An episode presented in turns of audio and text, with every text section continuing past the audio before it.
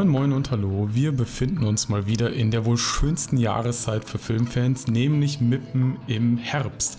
Das bedeutet natürlich wieder mal, dass wir über Filme sprechen wollen, abseits des Mainstreams. Diesmal allerdings nicht speziell nur über Horrorfilme, sondern über Filme, die uns verstört haben. Was ist für uns ein verstörender Film? Das muss ja nicht immer nur der brutalste Genrefilm sein, sondern kann auch ein hochemotionales Drama sein. Oder vielleicht auch beides. Verstörende Filme müssen sich nicht zwangsläufig nur auf das Genre Horror zurückzuführen sein. Aber selbstverständlich kann ich so ein Gespräch nicht alleine führen und dementsprechend ist heute an meiner Seite der liebe Daniel. Hallo Daniel. Moin. Und der liebe Sebastian. Hallo Sebastian. Hallihallo. Viel Spaß mit einer neuen Ausgabe Flix und Fertig über das Thema verstörende Filme.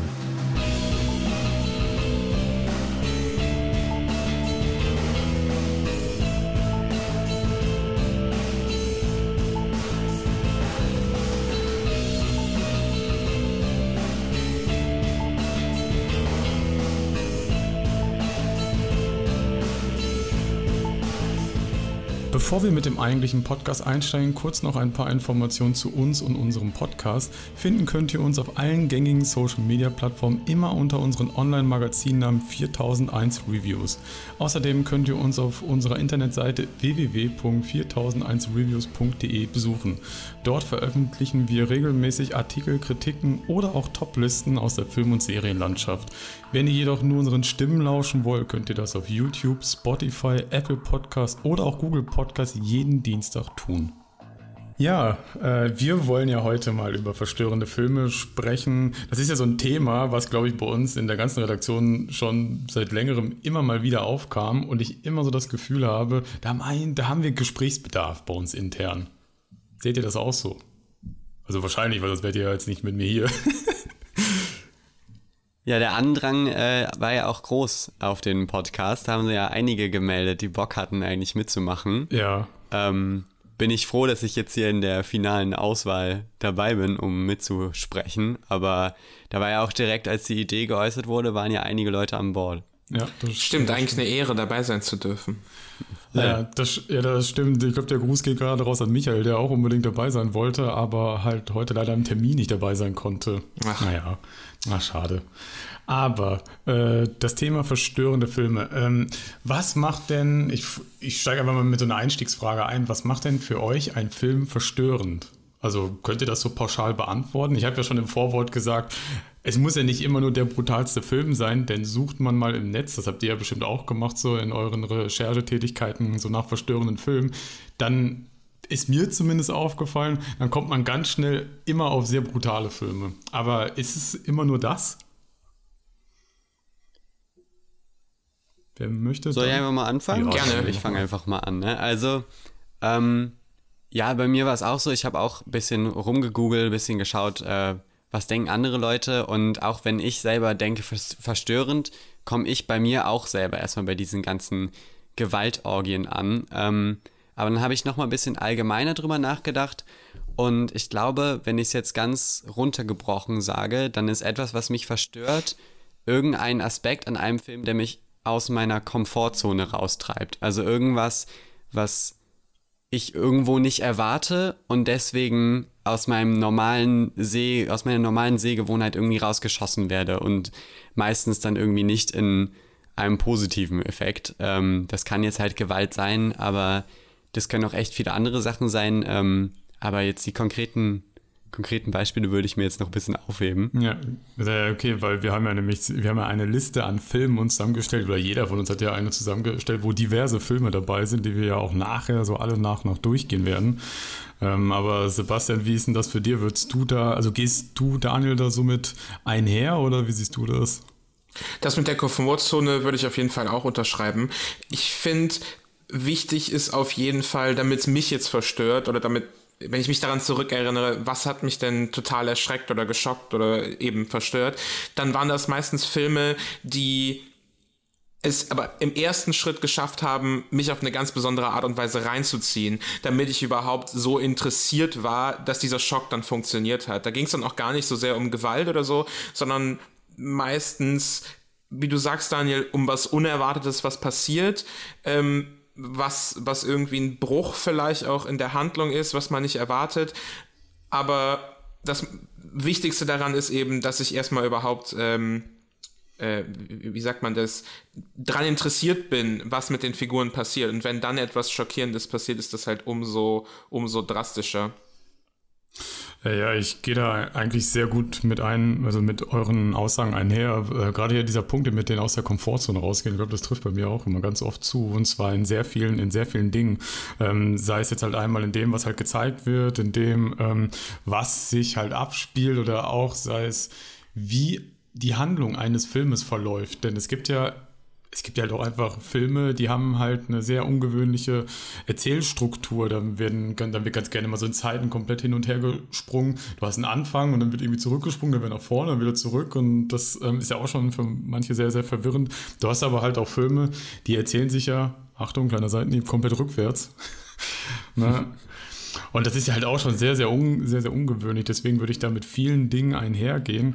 Ähm, würdet ihr denn auch sagen, dass ich also zumindest kam mir das so vor, dass gerade so der Aspekt Drama ist auch so ein Element, ähnlich wie Horror, was sehr oft in so einem verstörenden Film vorher, ja, dazu beiträgt oder dabei sein kann. Ich glaube, das meinte ich auch mit dem, man muss erstmal dran interessiert sein. Also es gibt ja zum Beispiel auch total viele Horrorfilme, die Horror und Comedy miteinander verbinden. Ja. Die können mich halt überhaupt nicht verstören oder zumindest ist mir das bisher noch nicht passiert. Wenn ich zum Beispiel an sowas denke wie Tucker and Dale vs. Evil, da ist ja theoretisch rein von dem, was dargestellt wird, auch einiges drin, was einen verstören könnte.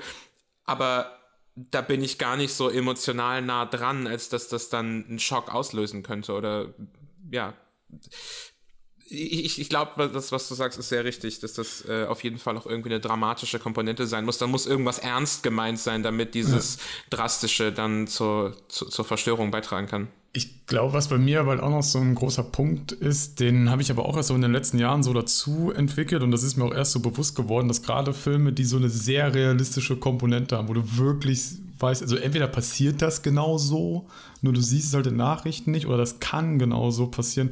Das finde ich halt, also das habe ich halt so gelernt, so da werde ich auch nachher noch ein paar Filme so nennen.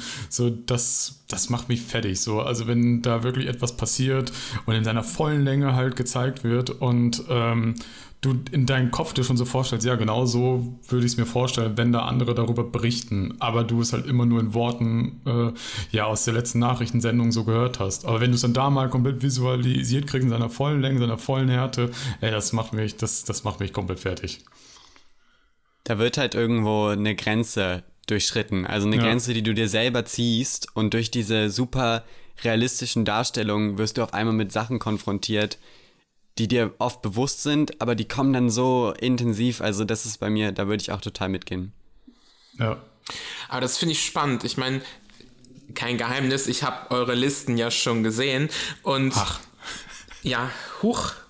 Und ähm, realistisch finde ich ein interessantes Kriterium, weil vieles davon hätte ich jetzt überhaupt nicht realistisch und auch hm. nicht an Realismus interessiert eingeordnet, sondern eher das hm. Gegenteil, irgendwie in, in, in was Surrealem, äh, äh, vielleicht nach mehr Wahrheit suchen, als dann in einer realistischen Darstellung möglich wäre, aber eben doch sich von diesem Realistischen entfernt. Okay, möchtest du mal, also möchtest du mal direkt einen Titel halt nennen? Also ich habe halt ja. auch so ein paar, die ich da gerade so sehe, die könnte ich da auch direkt einbringen. Ähm, aber, aber du hast ja gerade scheinbar schon direkt einen Titel im Kopf, deswegen willst du einen nennen?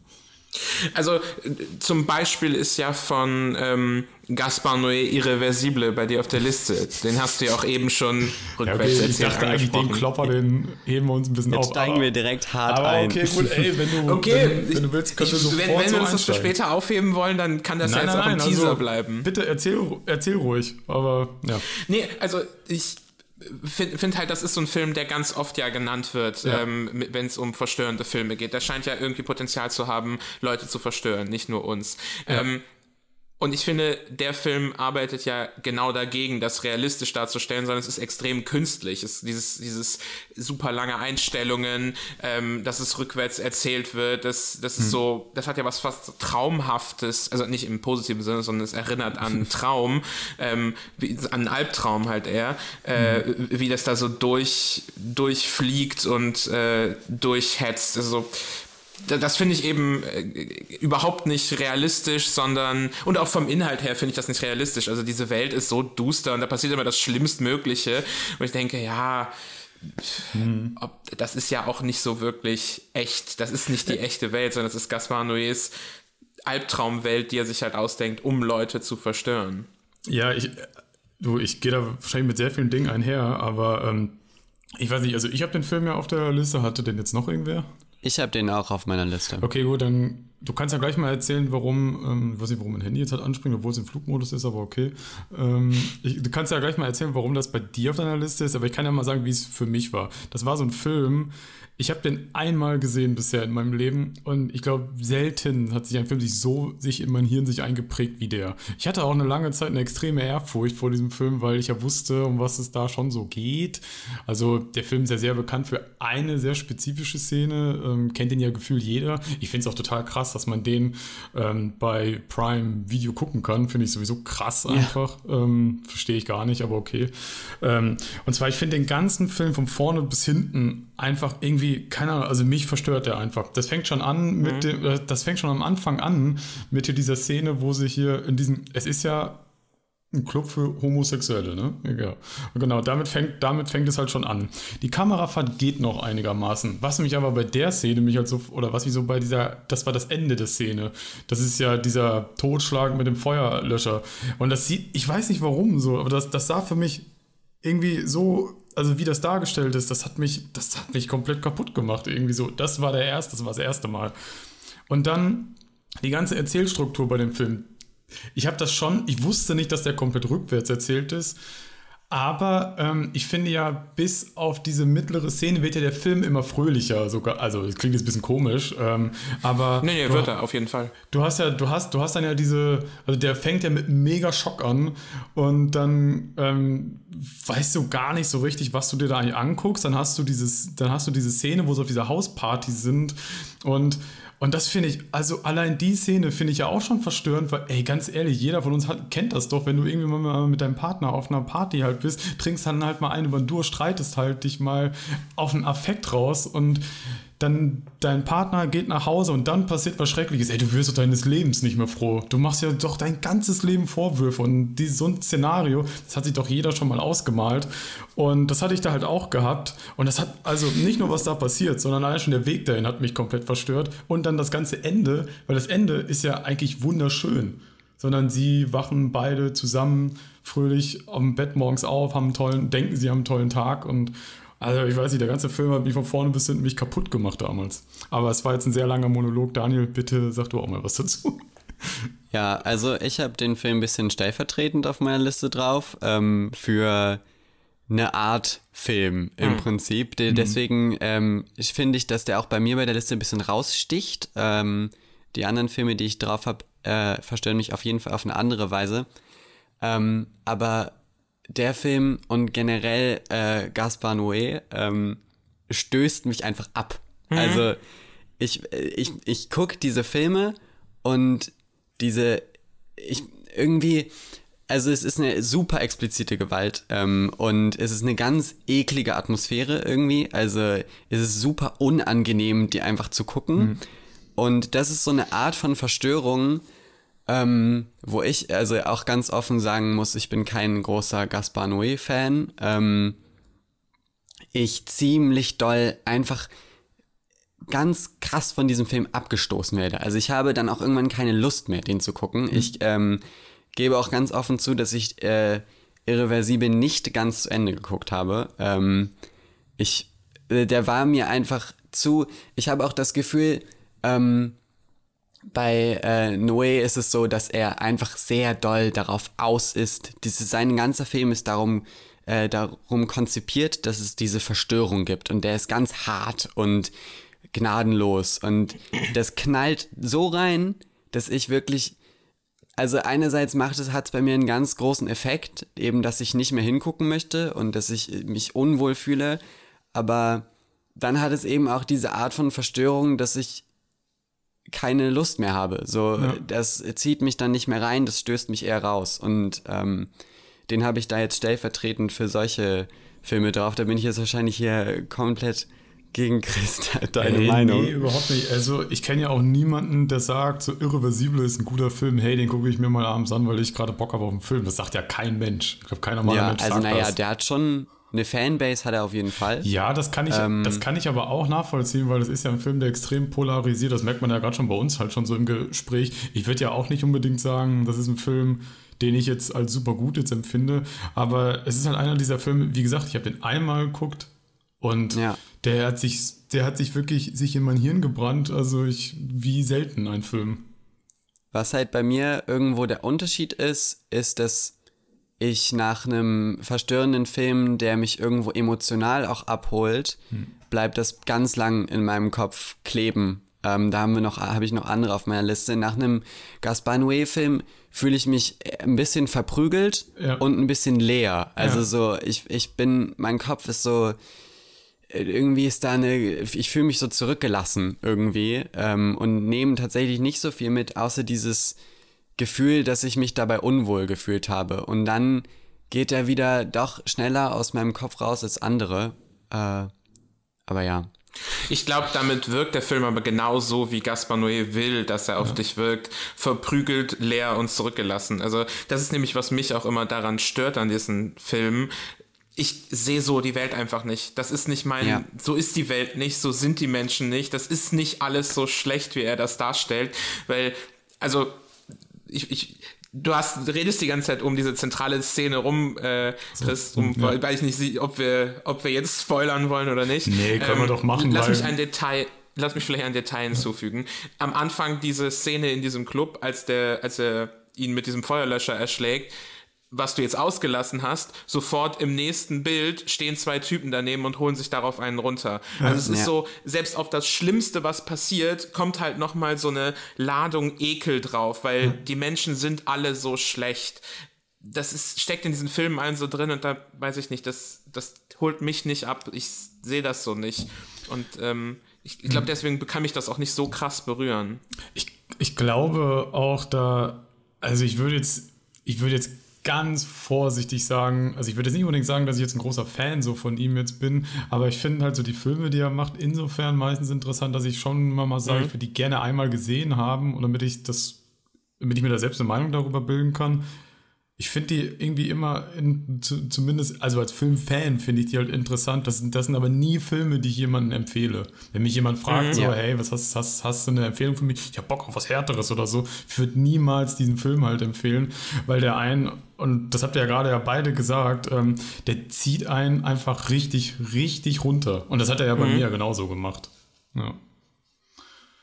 Ja, ähm, da haben wir ja schon einen echten Knaller, äh, mit einem echten Knaller eingestiegen. Also ich kann ja mal direkt sagen, ich habe ja noch mehr Gaspar Noé-Filme drauf. Hier Enter the Void oder so habe ich ja zum Beispiel noch drauf. Das ist, der ist ja sehr, künst, sehr künst, künstlerisch. Und ähm, hat, hat ihn auch einer von euch oder habt ihr den gesehen? Ja. Ich habe ihn leider nicht gesehen. Okay, weil, also Enter the Void habe ich auch nur typischerweise Gaspar Noé einmal gesehen, reichte mir, ähm, aber fand ich auch irgendwie, hat mich auch irgendwie verstört, weil das so eine ganz weirde Erfahrung, so eine außerkörperliche Erfahrung irgendwie war. Ähm, ja, ich der glaub, ist super lang, oder? Ja, der ist sehr lang, der geht irgendwie über zwei Stunden. Okay. Ja, dann hatte ich mal noch, ähm, ja, dann hatte ich ja noch so als vorsichtigen Peak noch Love drin, weil ich den halt auch auf mehreren Ebenen irgendwie sehr verstörend finde, weil ich mich immer gefragt habe, wie haben die das bitte alles gedreht, aber ja gut. hey, also wenn man dann googelt und dann auch googelt, dass sie das zum Teil mit Prothesen gedreht haben, ja, ich weiß ja nicht.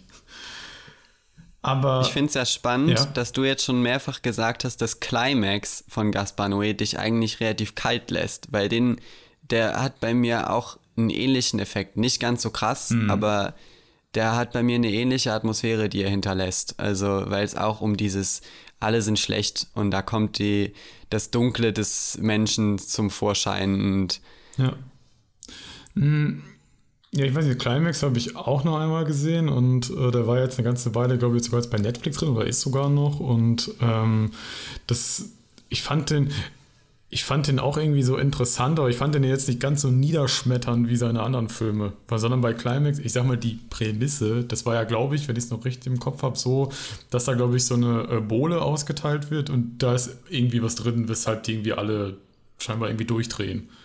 Und ja, ja da passieren halt auch ein paar krasse Sachen. Ich glaube, Stichwort Kind oder so, da gibt es doch so eine krasse Sache, aber das siehst du nicht.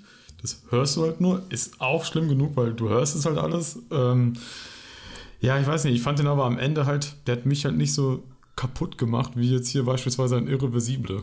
Der mir, mhm, der mir halt okay. wirklich mit der blanken Faust halt einfach ins Gesicht geschlagen hat. Und ich glaube, bei Irreversible, ich finde das halt einfach immer noch so schlimm, dass der so, so ein positives Schluss, also so ein visuell schönes Schlussbild halt hat. Und du kennst halt den ganzen Weg einfach schon, den die demnächst alles, ja, alle durchgehen werden. Ja. Ja, also wir können aber auch gerne mal äh, andere Filme. Vielleicht können wir das äh, Gaspar Noé-Thema kurz mit einem kleinen, äh, mit einer kleinen, kleinen Hinweis abschließen. Ähm, ja. Ich glaube, Ende des Jahres kommt ja der neue Film von Gaspar Noé raus. Äh, Vortex heißt ja. der. Ich kann auch nichts dazu sagen, aber vielleicht hat das ja jetzt den einen oder anderen dazu bewegt, äh, sich den dann mal im Kino anzuschauen. Ich wusste tatsächlich bis letztens auch gar nicht, dass der einen neuen Film rausbringt. Ähm, das, das, das war doch, glaube ich, das, ist, das wird jetzt der Film, glaube ich, sein, wo es um, glaube ich, ein älteres, weiß nicht, Paar ist? Ah, nichts verraten, ich weiß also, es nicht. okay, gut. ja, gut, gut, dann sage ich halt nichts. Aber du hast ja ich springe jetzt mal wieder knapp, ähm, ja, ich sag mal 15 Minuten zurück. Da ähm, hatte ich ja gesagt, dass ich ja mehr so auf äh, realistische Themen, dass, dass mich das halt so verstört und du hast ja direkt hier diesen, diesen ganzen Punkt mit Gaspar Noé angestoßen. Ich hätte eigentlich gedacht, ähm, ich habe nämlich halt auch so Filme zum Beispiel bei mir in der Liste, ähm, die ja nicht, real, die halt nicht realistisch sind, wie zum Beispiel, ich weiß nicht, habt ihr das Original von The Grudge gesehen? You, Ju-On? Weil, Leider nicht. Nee, ich glaube ich auch nicht. Okay, weil nur ganz kurz, weil das ist ja eine Gespenster, das ist halt eine Gespenstergeschichte, hm. aber halt das japanische Original und das ist ja auch kein Stück, Real, kein Stück Realismus. Aber was mhm. mich zum Beispiel bei so einem Film verstört und das hatten wir, glaube ich, in unseren ganzen Gesprächen vorher auch noch nicht gehabt. Der Film, der hat ein paar visuelle Elemente drin, die jetzt nicht brutal sind, also keinesfalls, ne, die mich aber halt auch mega verstört haben weil da irgendwie eine Technik angewendet wurde und ich weiß bis heute noch nicht so ganz warum. Da siehst du halt wirklich nur wieder so ein ja scheinbar Gespenst in so einer Rückblende über jemanden steht und das Bild allein nur, das ist das, das mhm. ist nicht gewalttätig, aber dieses eine Bild, das hat mich damals nicht auch so nicht so mich so in mein Hirn gebrannt, wo ich dachte, oh mein Gott, was gucke ich hier? Aber das zeigt ja ganz gut, was wir eben schon gesagt haben, dass es gar nicht so sehr um Gewalt oder ja. irgendwelche, weiß ich nicht, Körper werden aufgerissen und Geister äh, fahren oder was auch immer, sondern es geht ja irgendwie um die Aufladung dieser Bilder mit irgendeinem, irgendeinem Gehalt. Also man, man fühlt sich da reinversetzt, man findet die Figuren wichtig und dann passiert was, was einen schockiert. Und das kann, glaube ich, so was Simples sein, wie da steht einfach nur der Geist über der Person. Ja. Kann ich total nachvollziehen. Ja, aber vor allen Dingen halt auch manchmal nur, du hast eine richtig gute Idee von einer, ähm, von einem Stilmittel, was du in einem Film halt unterbringst und das gab es halt so noch nicht und das bricht halt auch wieder so ein bisschen die Sehgewohnheit, also man kommt wieder aus der Komfortzone mhm. raus. Ich glaube, das werden wir jetzt heute öfters so haben. Ähm, und dann ist das halt was völlig unge, so, ja, was völlig anderes. Ja, das hat mich damals, also es, es packt mich generell immer bei Filmen, wenn sowas ist. Manchmal verstört es mich halt auch. Mhm. So, Ihr könnt ja gerne auch mal einen Film, ich weiß nicht, Daniel, willst du mal einen Film von deiner Liste halt nennen, weil du hast ja auch ein paar. Ja, kann ich gern machen. Ähm, ich wollte noch an den einen Aspekt von Sebastian anschließen, der für mich auch total wichtig ist, nämlich, dass ich, bevor ich verstört werde, ganz doll in eine Atmosphäre reingezogen werde. Also ich ja. bin schon ganz tief drin, bevor überhaupt etwas passiert, wo ich, wo ich dann rausge gekickt werde. Und da habe ich einen drin, wo ich glaube ich auch stellvertretend einen Aspekt habe, der mich immer sehr kriegt, nämlich Hilflosigkeit. Also wenn ich als Zuschauer mich hilflos fühle, das ist oft gepaart mit einem mit einer sehr krassen ähm, krass limitierten Perspektive. Also ich bin ganz doll an eine Figur gebunden und dieser Figur passieren Dinge und sie kann sich nicht dagegen wehren und ich kann nichts tun, um da etwas zu, zu unternehmen. Und da würde ich jetzt mal exemplarisch von einem Regisseur, der auch sehr viel äh, genannt werden kann, würde ich Mother rauspicken. Ein unglaublich unangenehmen Film. Äh, ich kann, soll ich kurz mal ab, umreißen, worum es geht? Ja. Also da geht es um einen, einen Schriftsteller und seine Frau, die sind abgeschottet in irgendeinem Landhaus und er hat Schreibblockade und sie renoviert das Haus nebenbei ähm, und dann steht irgendwann ein, ein Typ vor der Tür und geht einfach nicht mehr weg, ähm, weil der Schriftsteller den auch reinbittet und dann kommt irgendwann noch eine Frau dazu und die gehen einfach nicht weg und besetzen dieses Haus und es kommen, werden immer mehr Menschen, die ähm, durch dieses Haus toben und es wird immer unangenehmer und die Kamera ist auch immer ganz nah an äh, Jennifer Lawrence, die da die, die Protagonistin spielt, dran.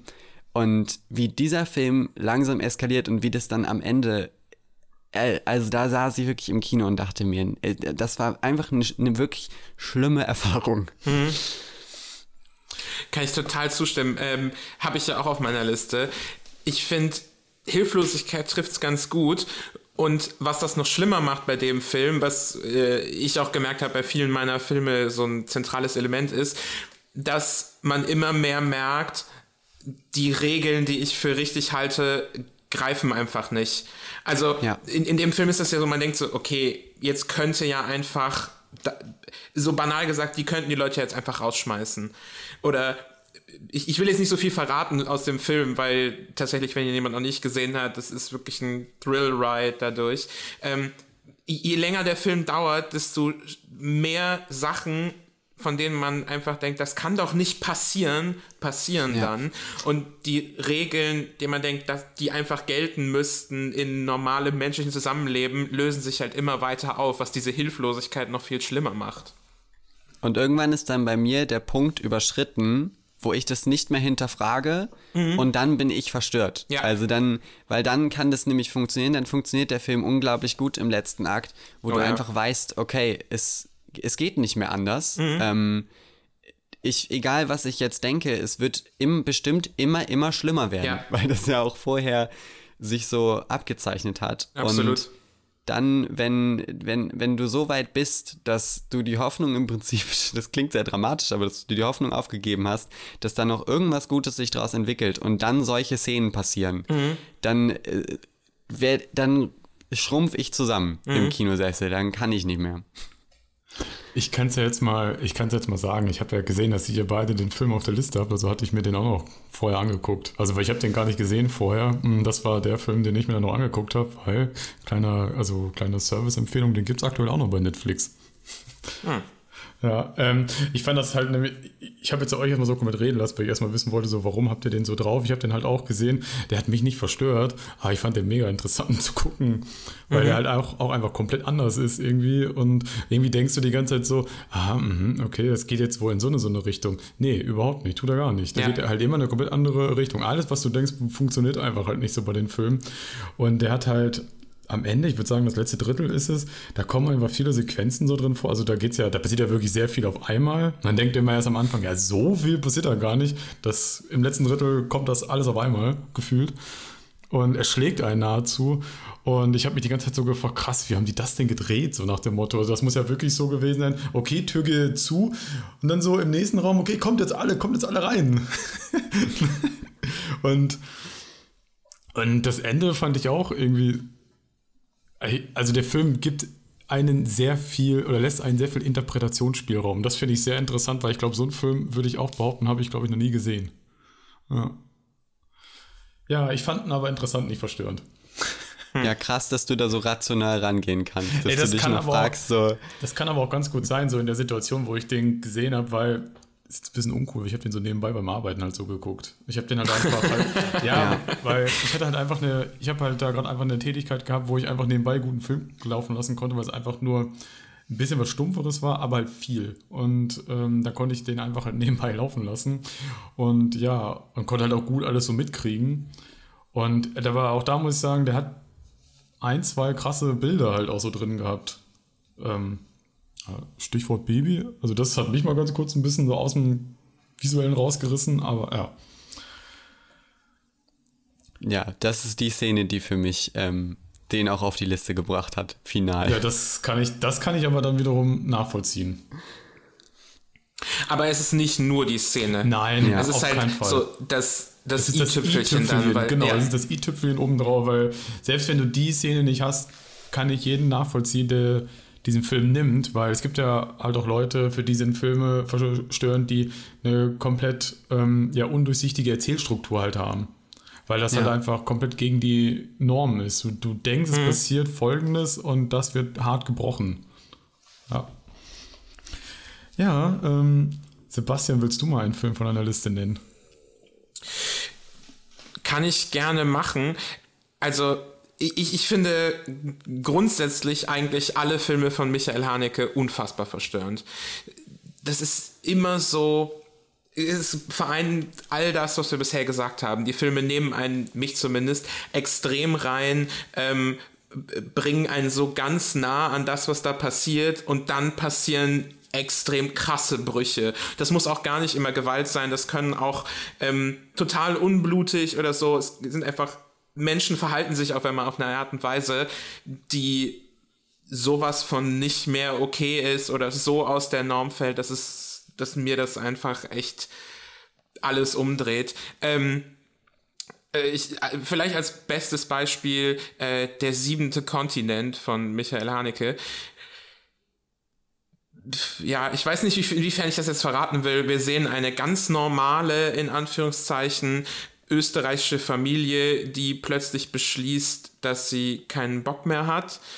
Das wird alles nicht so explizit gesagt, sondern sie fangen auf einmal nur an, ähm, ich glaube, sie kündigen ihre Arbeit, der, die Eltern, und gehen groß einkaufen, heben ganz viel Geld von der Bank ab, kaufen total viel Essen, als würden sie eine riesen Party veranstalten, ähm, schließen sich dann mit ihren Kindern zu Hause ein, essen das alles, fangen an, all ihren Besitz zu zerstören, äh, ihr, ihr ganzes Haus auseinanderzunehmen, die Möbel zu zersägen und zu zerschlagen und alles. Und ähm, ja, am Ende, am Ende auch sich selber zu, zu zerstören dabei. Und das ist alles, was passiert. Also einfach, die hören auf zu existieren, verweigern sich einfach weiterzumachen und feiern ein großes Fest und am Ende sterben alle wahnsinnig unangenehm, super merkwürdig und ähm, es ist genau das, was ich eben gesagt habe. Alle Regeln, die man denkt, ah, okay, die werden das ja jetzt sicher machen, weil funktionieren halt nicht. Es ist einfach, es löst sich alles auf und man muss das einfach als Zuschauer aushalten. Es ist super, ich finde das super verstörend. Ich kann das nachvollziehen. Die Sache ist nur, ich kann zu dem Film selber leider nichts zu sagen, weil ich habe den Film halt nicht gesehen. Ähm, hm. Aber ich also, aber auch da wieder, was man da halt, also was du halt so erzählst, kann ich das halt insofern nachvollziehen, weil du siehst ja wieder, haben wir wieder realistisches Setting ne, und du willst halt mal was komplett anderes machen. Ähm, du fragst dich halt wahrscheinlich so, okay, ist das jetzt alles so in meinem Leben eine festgefahrene Struktur, die hart gebrochen wird? Du denkst, sie geht zwar in eine gewisse Richtung, geht dann aber doch in eine ganz andere und mhm. hat dann halt noch ein dramatisches, ja, Finale. Also, ja, ich habe ja, also das mit Haneke, das kriege ich auch immer häufiger mit. Ich weiß gar nicht, wie viele Filme ich gefühlt von denen gesehen habe. Das kann ich gar nicht so beurteilen. Aber ich glaube, der, der mir halt immer so ein prägnantes in meinem Kopf ist, um mal bei ihnen zu bleiben, das ist halt immer Funny Games. Mhm. Ja. Weil der Film hatte mich ja auch immer so auf so eine gewisse Art mich mal so verstört, weil der halt so und ich, das klingt jetzt, das klingt jetzt vielleicht despektierlich, ist aber überhaupt nicht despektierlich gemeint, sogar eher als Lob gemeint in dem Fall, weil der ja auch in Österreich spielt und so diese Absurdität, dass er einfach so zwei so nette Österreicher halt so irgendwie ankommen, dann noch so mit diesem etwas lustigen, also für uns lustigen Akzent, ähm, halt dann so ankommen und dann, ja, wird daraus ja ein. Vergraul uns nicht das österreichische Publikum. Vorsicht, Nein, Vorsicht. das nicht. Es ist ja auch, wie gesagt, es ist ja aber halt auch eher so als, in dem Fall ja ganz klar als Lob gemeint, weil das unterstreicht es ja nur nochmal. Denn es gibt ja halt auch dieses US-Remake, was ich einmal gesehen hatte, und ich meine, weil ich habe so im Kopf gehabt mit, ja, ist ganz okay, aber wenn du halt die Wahl hast, sollte man schon immer das Original gucken, weil da aufgrund, das ist so eine Kleinigkeit, aber aufgrund, dass er halt einfach in Österreich spielt, mit den österreichischen Schauspielern, mit dem, ja, also wie die halt sprechen, das finde ich, macht es einfach noch absurder und halt dementsprechend noch ähm, verstörender und halt so die Banalität der Gewalt da drin. Weil du denkst dann halt dann so, ach ja, die entkommen vielleicht mal so, nee, nee, nee, auf gar keinen Fall, weil dann wird ja mal kurz die vierte Wand durchbrochen und dann ist ja klar, nee, hier kommt keiner gut, hier kommt keiner gut raus, das wird keiner überleben. So, das ist einfach Fakt. Ne? Und du guckst eigentlich nur noch zu, wie es passiert, wie lange dauert es, wie machen sie es halt so. Und ja, weiß auch nicht, fand den verstörend und halt auch da wieder ganz klar die Banalität der Gewalt einfach. Auch am Ende, das wie die einfach so quatschen und dann so ganz normal über Gott und die Welt so und dann einfach so mitten auf dem Meer jemanden halt so ins, ins Wasser schmeißen und dann so einfach wegfahren. Keine Musik, nichts irgendwie. Und also so diese Trockenheit da drin einfach, das, also da komme ich irgendwie nicht mehr klar, weil wir kennen das halt immer so, du guckst einen Hollywood-Blockbuster, wenn da einer stirbt, ja, ist komplett egal, weil das wird dann untermalt von epischer Musik und dann ist das noch irgendwie Absolut. ist das noch irgendwie so heroisch, hinterfragst du gar nicht. Aber bei so einem Film, dann ja, ist ja dann halt einfach zu Ende und dann ist eine ganze Familie wurde getötet und du, ja, tschüss, geh jetzt. das ist ja auch genau das, was der Film will und ja. äh, da lässt sich auch perfekt ähm, darauf beziehen, was Sebastian eben gesagt hat. Du denkst, du guckst einen Film und weißt, wie er funktioniert mhm. und dem Film ist es komplett egal. Also der dreht eigentlich mit einer diebischen Freude jedes äh, gängige Filmklischee um und sagt dir auch noch, dass er es macht. Also ja, und ins Gesicht. damit, genau, also es ist, ähm, damit erzeugt er jetzt so eine Atmosphäre, wo du auch irgendwann aktiv merkst, du hast auch keine Chance. Also ja. das fängt ja fast schon bei dieser, vielleicht für mich fast eine der schlimmsten Szenen des Films ist diese Eierszene am oh, Anfang. Ja. Die ist so schrecklich. Oh, die ist so unangenehm, weil es so ja, lang ist. Eben. Und da fängt es eben schon an. Da ja. fängt es an und, äh, denn, und es hört nie auf.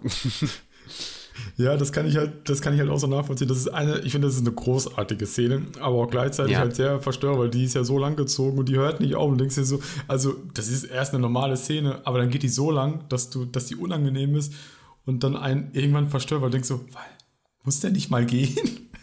ja. Ja. Ein bisschen ähnlich zu Mother tatsächlich. Auch das ja. ist so ein Eindringen in diese, in diese häusliche Szene, die wir eigentlich kennen. Und dann kommen diese Leute und verhalten sich völlig falsch. Also falsch entsprechend der Erwartung. Man denkt, das, was, macht, was machen die da? Wieso, ja, wieso passiert das? Ah, ja, aber auch nicht Im nur Gegensatz, das. ja, nee, also Sache ist, Sache ist du. Okay. Im Gegensatz zu Mother ist es halt bei Funny Games vielleicht, finde ich, noch schlimmer, weil der Film ist dir halt ins Gesicht sagt. Also das stimmt, ja. Der, der schlägt dir damit ja wirklich ins Gesicht. Also dem ist es komplett egal, wie du dich irgendwie dabei fühlst. Ähm, und nutzt das halt aus, um dich irgendwie noch immer weiter zu treiben. Also der spricht ja direkt mit dir. Also der bricht ja mehrfach die vierte Wand. Ja. Ähm, und damit reizt er die Grenze, finde ich, noch viel mehr aus, als so ein Absolut. Mother das tut, weil die, weil die Distanz einfach weg ist. Ich glaube, Mother hält das halt länger aus, zu sagen, vielleicht weißt du, vielleicht verstehst du, was passiert. Man erwartet noch so, okay, das ist alles super merkwürdig, aber vielleicht klärt sich das noch auf, um dann im letzten Drittel so völlig aus den Schienen zu fahren. Und Funny Games ist halt von Anfang an, ähm, ja, ohrfeigt den Zuschauer und die Zuschauerin, du wirst das ja nicht verstehen. Ja, vor allem ja. bei Funny Games ist es ja halt so, ich habe das ja eben schon mal so angedeutet, ähm, du, es gibt ja eine, es gibt ja da drin so eine Szene, wo du denkst so, aha, okay, jetzt wendet sich das Blatt und dann wird er quasi zurückgespult und halt, also es wird im Film zurückgespult, also das ist schon crazy. Und dann wird er, und dann wird er, glaube ich, das erste Mal, glaube ich, dann die vierte Wand durchbrochen, wo dann sowas gesagt wird, also wo dann die Bösen in die Kamera gucken und dann dem Zuschauer erzählen, nee, das, so endet das, also so sinngemäß sagt, sagt er das ja. Nee, das äh, passiert anders. Und dann ist, und spätestens dann ist ja klar, okay, du, das wird kein gutes Ende nehmen, du guckst eigentlich nur noch so als Voyeur eigentlich nur noch, äh, ja, zu. Ich glaube, das passiert aber vorher schon einmal, dass er sich so nur so einen schelmischen Blick Richtung Kamera wirft, um ah, so ja, anzuerkennen. Doch, ja, ja, ja doch, seid gespannt, hier passiert noch irgendwas. Ihr versteht das hier eh nicht. Ich, ich, ich glaube, das ist nur die, die, das erste Mal, dass es so richtig drastisch passiert, was du gerade beschrieben hast. Würdet ihr den Film empfehlen? Ja. Ich auch. Ja, finde ich auch. Also würde ich halt auch machen, weil ähm, die Gewalt, die da gezeigt wird, es gibt sogar ein, zwei Bilder, die sind schon nicht ohne, aber es ich würde sagen, es geht noch. Also da sind so explizit ist er nicht, obwohl nee. er sich so anfühlt. Ja. Ich würde aber tatsächlich nur ganz kurz auch das amerikanische Remake empfehlen. Ich würde beide zusammen empfehlen. Zum einen, weil ich Naomi Watts mega gerne mag. Das ist eine sehr tolle Schauspielerin.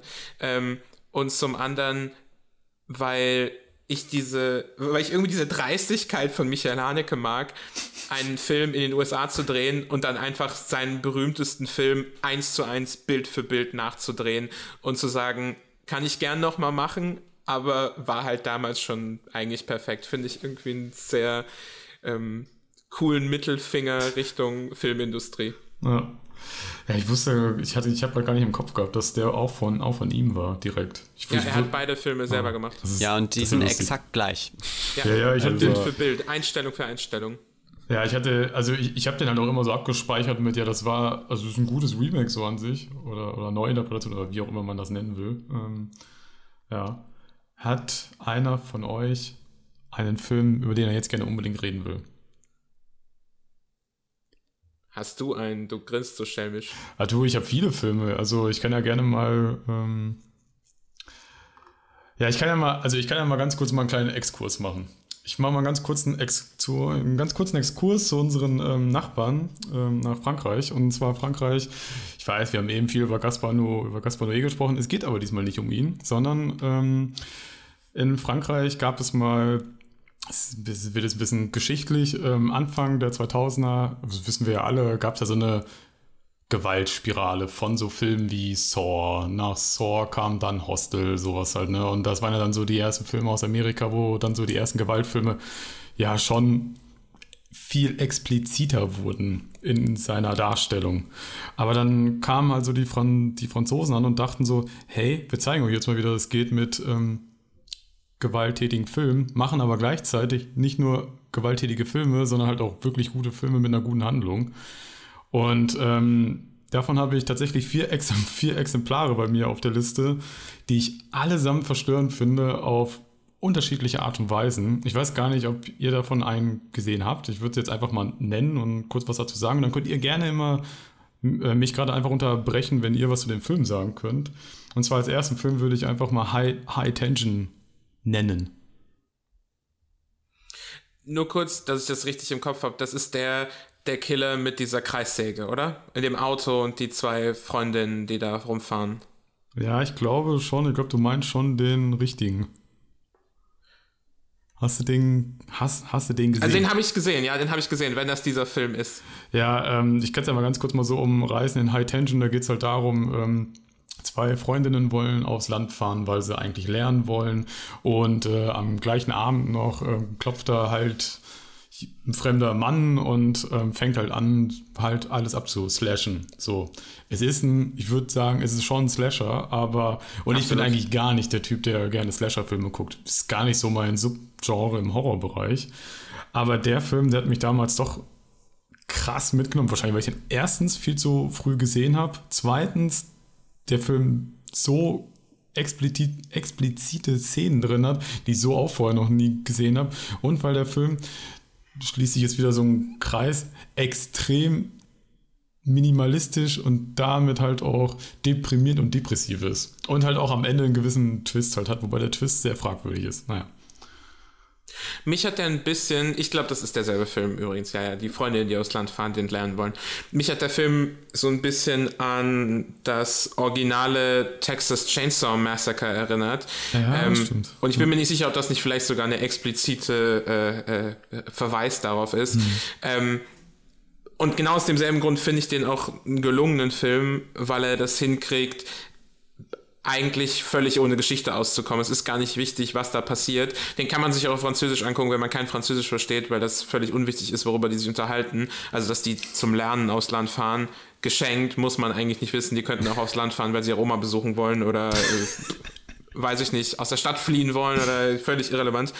Ähm, und, und dann macht der Film einfach das, was das Genre Film halt gut kann, rein visuell arbeiten. Also das, der verstört einen nicht, weil er aufgrund der Geschichte, die er erzählt, sondern mhm. nur aufgrund dieser Stimmung, die er mit Bildern und Ton hinkriegt. Und das kriegt er ziemlich gut hin, würde ich. Äh, wie gesagt, deswegen erinnert mich ein bisschen an das äh, originale Texas Chainsaw Massacre und auch aus demselben Grund finde ich das originale Texas Chainsaw Massacre gut, weil es halt rein filmisch arbeitet.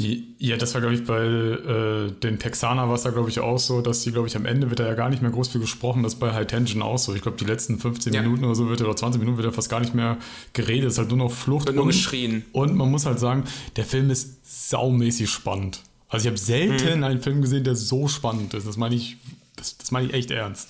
Der Film ist mega spannend. Und der hat halt eine relativ, zustimmen. Der hat eine relativ minimalistische Idee und das liebe ich halt. Hast eine minimalistische Idee und die ist einfach super gut on point umgesetzt und der geht keine zweieinhalb, drei Stunden. Ja, ähm, dann, also ich gehe kurz nur die Liste halt durch, dann dürft, dann dürft ihr gleich gerne wieder. Ähm, wahrscheinlich ein Film, den ihr eventuell auch gesehen haben könnt, Martyrs. Habe ich auch gesehen, ja. Wie steht ihr dazu? Äh, ich muss wieder passen. Ist mir ein bisschen zu Fazi, Fazi. over the top, dass es dann schon albern wird. Okay. Also das kann ich auch nicht so richtig ernst nehmen, weil das so mit Ansage verstörend sein will, hat mich ein bisschen, hat mich sogar genervt, muss ich sagen. Okay, ja, krass. Ähm, ich fand den damals halt sehr gut. Ich fand das Ende vor allem halt auch sehr interessant, weil es mal, also das Ende, Ende, Ende, weil dann halt auch dann eine komplett neue Komponente aufgemacht wird. Ich fand es interessant, ich fand den krass damals und auch verstörend aufgrund des Endes. Ähm, genau, und dann noch hier als nächsten von den Franzosen, vielleicht der härteste Film der ganzen Reihe, den ich da überhaupt, oder in meiner ganzen Liste, Inside. Ja, was sie will, ist in dir. Auch wieder eine sehr klein, also ein kleiner Film von, der knapp 80 Minuten, eine Idee, komplett on, komplett on point.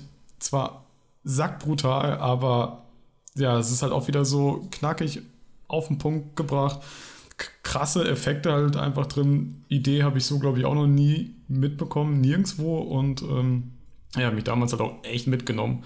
Und Frontiers ist auch noch, glaube ich, der letzte aus der ganzen French-Terror-Reihe. Dann habe ich zumindest halt mal so alle genannt, weil das waren halt einfach, das waren für mich einfach so wegweisende Filme damals, weil halt immer nur ja, von den Amerikanern kommen mal brutale Filme. Ja, nee, die Franzosen zeigen dann mal, was brutale Filme halt können. Aber, und das finde ich halt immer so gut, ich finde die Story halt, je, halt jeweils immer irgendwie gut und spannend. Die sind nie super lang, haben immer ein gutes Anfang und ein gutes Ende. Und die bleiben halt einen einfach echt hängen. Aber sind halt auch echt nicht für jedermanns Geschmack. So. Daniel, sag doch du, okay. oder nenn mal wieder was, äh, damit wir hier damit du immer wieder was Ja, ich würde nochmal in eine ganz andere Richtung gehen. Bitte. Ähm, nämlich den, den Punkt vom Anfang wieder aufnehmen, nämlich um, wenn es um Realismus geht. Also, weil da sind wir irgendwie dann sehr schnell weggekommen. Ähm, dann nenne ich nochmal was, was äh, wirklich geschichtlich ist ähm, von meiner Liste. Ein Film aus den 80ern, ähm, der vielleicht mich von allen Filmen, die ich jemals gesehen habe, am meisten verstört hat nämlich einen russischen Kriegsfilm, Komm und Sie heißt der. Hat den jemand von euch gesehen? Nee, tatsächlich nicht, aber ich habe den bei mir, es klingt ein bisschen komisch, auf meiner Watchlist drauf, aber ich bin gespannt, was du zu sagen hast, weil der Film wurde ja letztes Jahr, ich glaube, neu, neu raus, neu rausgebracht, neu abgetastet, deswegen, ja. Er ist mir ein Begriff, aber ich habe ihn leider noch nicht gesehen. Also, okay, also ich, kann ich ihn auch mal kurz inhaltlich ähm, umreißen. Da geht es um einen kleinen kleinen, ja, jungen, 15 Jahre würde ich schätzen, 14, 15, ähm, der den Krieg total idealisiert. Der sieht die Helden, die zurückkommen aus dem Krieg in seinem kleinen Dorf und dann zieht er unter traurigen Schreien seiner Mutter los und äh, schließt sich einem, ach, so, ein, so einer Widerstandsgruppe an. Es ist spät in Weißrussland, ähm, die dann das ist dann im Prinzip ein Startschuss für, ist es fast so ein so Road-Movie-mäßig. Der geht von Station zu Station ähm, durch diese, durch dieses, den Feld, das Feld des Krieges ähm, und jede Station wird immer, immer schlimmer. Und dieser Film im Gegensatz zu, also ich denke immer als Gegensatz sowas wie Soldat James Ryan, wo irgendwo Krieg total heldenhaft dargestellt wird und also der Film hört auf mit einer wehenden amerikanischen Flagge. Und da denke ich mir auch so, ich weiß nicht, ob ich das jetzt, ob ich das überhaupt noch unter Antikriegsfilm sehen kann, weil da total der Patriotismus abgefeiert wird und der Krieg ist, da gehen die ganzen Helden werden da geboren und wir schlagen die die ruhmreichen Schlachten, ähm, das, da ist Komm und Sie wirklich das krasse Gegenteil. Und zwar in einer Form, wie man das noch nie gesehen hat. Also dieser Junge kann sich nicht wehren, der kommt einfach nur von einer wirklich unmenschlichen Situation zur nächsten. Der Film ist auch super lang und ähm, sehr fast melancholisch, traumartig inszeniert. Ähm, Also der fängt sehr, sehr fantasievoll an, weil ähm, der irgendwie noch von dieser kindlichen Fantasie ähm, erzählt, dass dieser, der Junge sieht das am Anfang alles ganz, ganz positiv und dann wird es zu so einem Albtraum und du siehst wirklich am Ende, gegen Ende gibt es eine Einstellung, wo du ihm ins Gesicht guckst und dieses Kind, es sieht einfach aus, als wäre er 80. In, in ein paar Tagen so krass gealtert und du siehst die, die ganzen, diesen ganzen Schmerz und die Spuren dieser Geschichten, dieser Geschichte auf, in diesem Gesicht und das ist so intensiv. Da gibt also ich will jetzt auch nicht die Szenen da spoilern, aber äh, der Film arbeitet sehr viel mit Close-ups. Äh, du bist ganz nah an den Emotionen dran und da gibt es wirklich manche Einstellungen und gerade gegen Ende eine längere Sequenz, die sich so, so stark einbrennt, ähm, dass der Film, also der, der lässt mich, glaube ich, nie wieder los. Und da kommt die, meine Verstörung eben daher, dass das was Geschichtliches ist, dass es wirklich passiert ist und das und irgendwie auch aus diesem Gegensatz zu den Kriegsfilmen, die wir sonst eigentlich immer sehen in, im Kino Mainstream, wie hart das eigentlich ist. Äh, ja, da, du hast gerade was ähm, wie ich finde, Richtiges angesprochen und das ist auch der Grund, warum ich den auch deswegen auch gucken wollte, weil ähm, ich sehe das auch immer so, sobald neuer Kriegsfilm immer rauskommt. Ich bin kein Fan von generell sowas, weil ähm, das für mich irgendwie immer noch zu positiv halt irgendwie mal dargestellt ist. Ich habe letztens, was habe ich letztens gesehen? 1917 habe ich zum Beispiel letztens gesehen. Da war den fand ich einfach interessant aus anderen Aspekten heraus, weil das einfach ja. so, also der wird ja suggeriert, als One-Shot gedreht zu sein, ist er natürlich nicht, weil, aber der ist mit sehr wenigen Schnitts äh, oder ja, Cuts halt gedreht worden. Das fand ich super interessant, das wollte ich mir mal angucken. Und es ist halt auch ein Kriegsfilm. Generell, weil Kriegsfilme, die sind mir auch immer zu heroisch. Einfach immer. Ja. Obwohl eigentlich jeder, wenn man nur darüber nachdenkt und wenn man halt erwachsen ist, man muss nicht am Krieg teilgenommen zu haben, um wahrscheinlich beurteilen zu können, dass das wahrscheinlich das Schlimmste ist, was es so gibt. Und ich habe auch oft gehört, du bist nicht der Erste, ähm, wo genau das so dargestellt wird, genauso wie du es gerade erzählt hast, dass der Film so diese Neg der das Negative vom, ja, des Krieges einen sehr gut rüberbringt. Und dass das halt sehr gut wohl in den Jungen halt dargestellt ist. Ich weiß, ähm, wenn man nach dem Film mal googelt, da gibt es so ein ganz prominentes Bild, das hast du ja eben beschrieben sogar. Ähm, und das sagt schon sehr viel aus. Wenn man das sich anguckt und das nur mal auf sich wirken lässt, ja. ja, 1917 ist, ist ja fast ein Abenteuerfilm, finde ja, ich. Genau. Der hat, ähm, der hat so Action-Set-Pieces und irgendwie eine, eine Heldenreise. Ja. Äh, komm und sieh ist eigentlich ein Horrorfilm.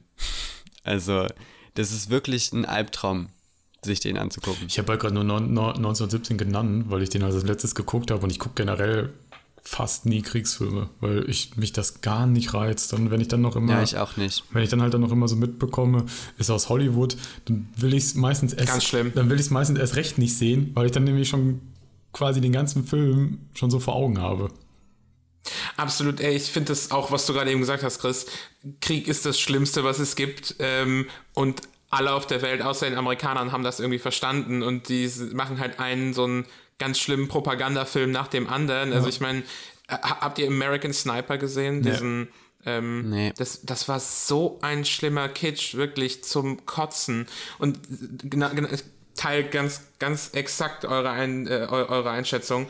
Ich finde das alles unerträglich. So Kriegsfilme, die entweder entweder das Ganze brechen, indem sie zeigen, wie schlimm es sind, oder das Ganze brechen, indem sie irgendwas ähm, irgendeine ironische Brechung oder irgendwas muss da drin sein. Einfach nur so eins zu eins, das ist jetzt Krieg. Ach, herrje. Würdest, also, würdest du, Daniel, so diesen Film generell empfehlen? Weil ähm, ich habe nämlich das immer so wahrgenommen, das ist so ein Film, den sollte man schon mal gesehen haben, allein schon nur, mal ja. um mitzukriegen, wie scheiße Krieg halt ist.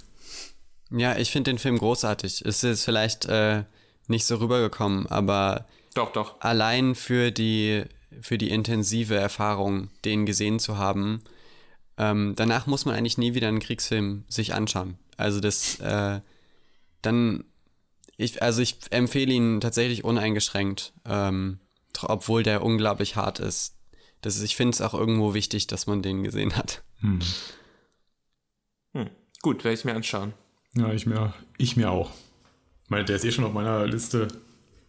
Irgendwann kommt er. Aber gucke ich auch nicht mehrfach. Also ich habe ihn einmal gesehen, das reicht. Ich glaube, das kann man, aber das ist so eine Aussage, ich will mal ganz kurz mal darauf direkt, direkt mal einsteigen. Das gilt, glaube ich, doch generell bei verstörenden Filmen so. Ich glaube, glaub, Filme, die einen verstören, die guckt man nicht, nicht oft. Oder würde, seht ihr das anders? Also von meiner Liste gibt es einen Film, den ich nie wieder anschauen werde. Alle anderen würde ich es zumindest nicht pauschal weglegen. Okay, willst du dann direkt sagen, welcher es ist? Ich habe halt gerade eben schon über Michael Haneke geredet. Das wäre Bennys Video von Michael Haneke. Da, da gibt es einfach eine so unangenehme Szene drin, die ich nicht nochmal sehen möchte. Aber der macht nichts anderes, als er die anderen Michael Haneke-Filme extrem unangenehm, extrem nah und dieses, die Regeln außer Kraft setzen. Ich, ähm, ich habe den auch nicht gesehen. Ich habe aber mal so grob die Prämisse durchlesen, um was, um was es da halt so geht. Ähm, und da ist mir schon beim Lesen, ähm, hat er, also hat mich das schon irgendwie mit, hat, das hat mich schon einfach beim Lesen mitgenommen. Ich weiß gar nicht, ob ich den deswegen überhaupt gucken will. Es könnte sein, dass du dir dann auch vielleicht die Erfahrung ein bisschen ver versaut hast schon, wenn du schon gelesen hast, was passiert. Ja, das, das wusste ich nämlich nicht, als ich ihn geschaut habe. Und es, es passiert, es gibt in diesem Film einen Wendepunkt ein Handlungselement, wo alles umbricht von, okay, jetzt ist einfach normales Leben zu, ach du Scheiße, wie kann man das, wie, wie kann es jetzt überhaupt weitergehen? Wie, wie soll man damit jetzt irgendwas machen? Und ähm, ich wusste halt nicht, dass das kommt, als ich den Film geschaut habe und war deswegen halt wirklich so verstört wie eigentlich noch nie in irgendeinem anderen Film. Ähm, ich würde das, würde jeden warnen, wenn er sich den anschauen will, aber falls jemand sich den anschauen will, auf jeden Fall auch sagen, einfach unvorbereitet da reingehen. Ist ja bei den meisten Filmen, über die wir jetzt auch geredet haben, ähm, nimmt man sich, glaube ich, einen großen Teil der Verstörung, wenn man eben weiß, was kommt. Weil das war jetzt auch, war ja ein Punkt, über den wir ganz viel gesprochen haben. Mhm. Wir werden durch irgendwas abgeholt, was wir nicht erwarten. Und jetzt mal kommen und sie ausgeklammert. Ähm, würde ich sagen, dass es bei fast allen Filmen so ist, über die wir geredet haben. Unvorbereitet macht da die größte Verstörung aus. Da, ja. da muss ich aber sagen, das war bei mir, ich weiß, das war der erste Film, über den wir gesprochen haben, Irreversible, wusste ich ja schon, was die wahrscheinlich schlimmste Szene halt ist.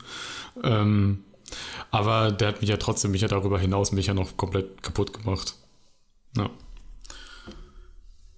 So, ähm, ich hab, wir haben ja alle wir können ja mal so ein bisschen mehr so in den, ich sag mal, einigermaßen Realismus zurückkehren. Wir haben ja, glaube ich, alle einen Film, ein, alle einen Film drauf. Wir haben doch alle The Requiem for a Dream drauf, oder?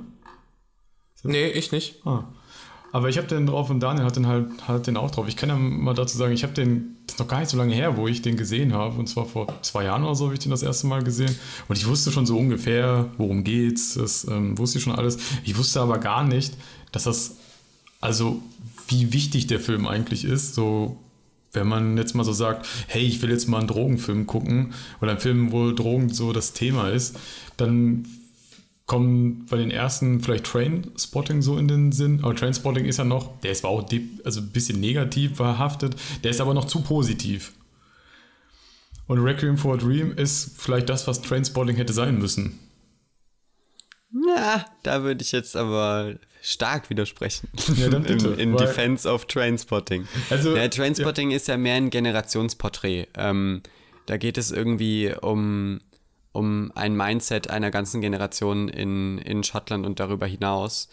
Äh, und da finde ich es total wichtig, dass ähm, viele verschiedene Stimmungen äh, angeschnitten werden. Und ich finde auch den Wechsel, den der Film in der, in der Mitte macht, unglaublich gelungen.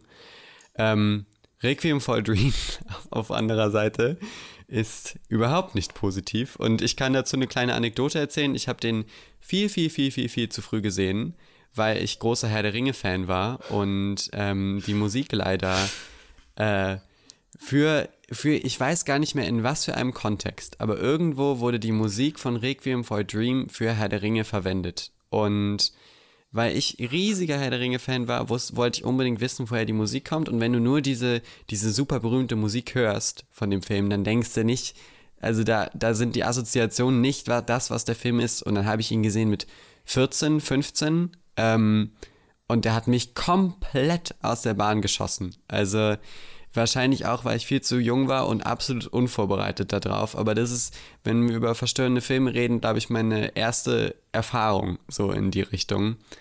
Ähm, wo, glaube ich, noch ein großer Aspekt irgendwie reinspielt, der mich auch oft verstört, nämlich Entmenschlichung. Also wenn, oh ja. Ja. wenn die Figuren keine Kontrolle mehr über sich haben. Mhm. Das geht auch mit dieser Hilflosigkeitsnummer einher, die ähm, mich, glaube ich, oft triggert.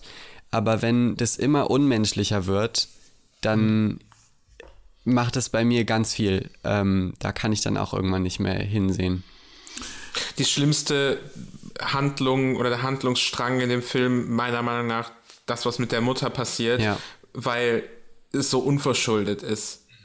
Es ist nicht nur, es ist nicht nur extreme Entmenschlichung und Hilflosigkeit, sondern es ist auch, die weiß einfach, die kriegt ja gar nicht mit, was passiert. Die checkt das ja bis zum Schluss nicht, was was eigentlich gerade passiert, weil sie, weil sie überhaupt nicht darüber sich im Klaren ist, dass sie gerade Drogen nimmt. Also das ist ja, es gibt ja diese Szene, wo äh, ihr Sohn, wo Jared Leto quasi ankommt und sie ihr fragt, sag mal, Mom, are you on uppers oder sowas, sagt er ja, glaube mhm. ich. Und er merkt, was mit ihr los ist und sie denkt ja die ganze Zeit nur, sie nimmt einfach nur irgendwelche Vitamintabletten oder Abnehmpillen oder was das ist. Die, sie driftet in diese, in diese Entmenschlichung rein und verpasst komplett den Moment, das überhaupt mitzukriegen, dass das passiert. Und auf einmal ist die halt schon kein Mensch mehr, sondern nur noch dieses, ja, dieses, die, dieser Patient, dieses menschliche Material, was da irgendwie verarztet, in Anführungszeichen verarztet wird am Schluss, ähm, das ist, ja, ich weiß gar nicht, warum der nicht auf meiner Liste steht. Jetzt, wo ich darüber spreche, merke ich, wie verstörend ich das eigentlich fand. Das Schreckliche daran ist ja auch, dass du diesen ganzen Weg siehst ja. und sie den so positiv wahrnimmt. Also genau sie, das, ja. sie liebt es ja. Also ja. dann gibt es diese Szene, wo sie im Zeitraffer ihre Wohnung aufräumt. Ähm, und die ist produktiv und gut drauf und, und du weißt aber ja genau, wo es, wo es hinführt. Und das ist wirklich ein ganz schlimmer Schlag in die Magengrube. Aber genau das meine ich, sie kriegt es gar nicht mit. Für ja. sie ist es einfach, es fühlt sich alles gut an und auf einmal ist es vorbei und sie ist im Horror, sie hat das gar nicht mitbekommen, was eigentlich mit ihr passiert ist.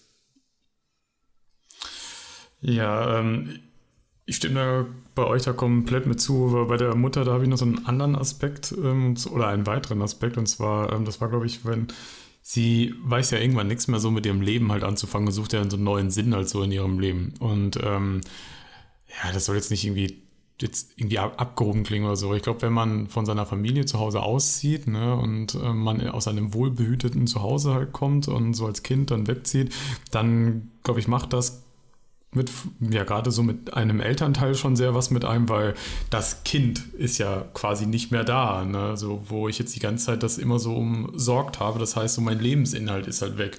Und so habe ich das halt dann auch halt immer ein bisschen wahrgenommen. Und sie sucht ja halt was Neues, aber ähm, ja, gerät dann halt dann so in diesen Negativstrudel da halt dann so rein quasi das, was ihr halt so, äh, das, was ihr gerade alles so erzählt habt. Aber so wegen dieser Entmenschlichung, Daniel, was du gerade gesagt hast, da gibt es ja auch so diese, halt auch so diese Szene, die ich auch so die mich komplett fertig gemacht hat. Und zwar mit, das müsste mit Jennifer Connelly gewesen sein. Und zwar, wo sie, die kommen ja, oder sie will ja am Ende halt Drogen haben und tut ja irgendwann dafür alles.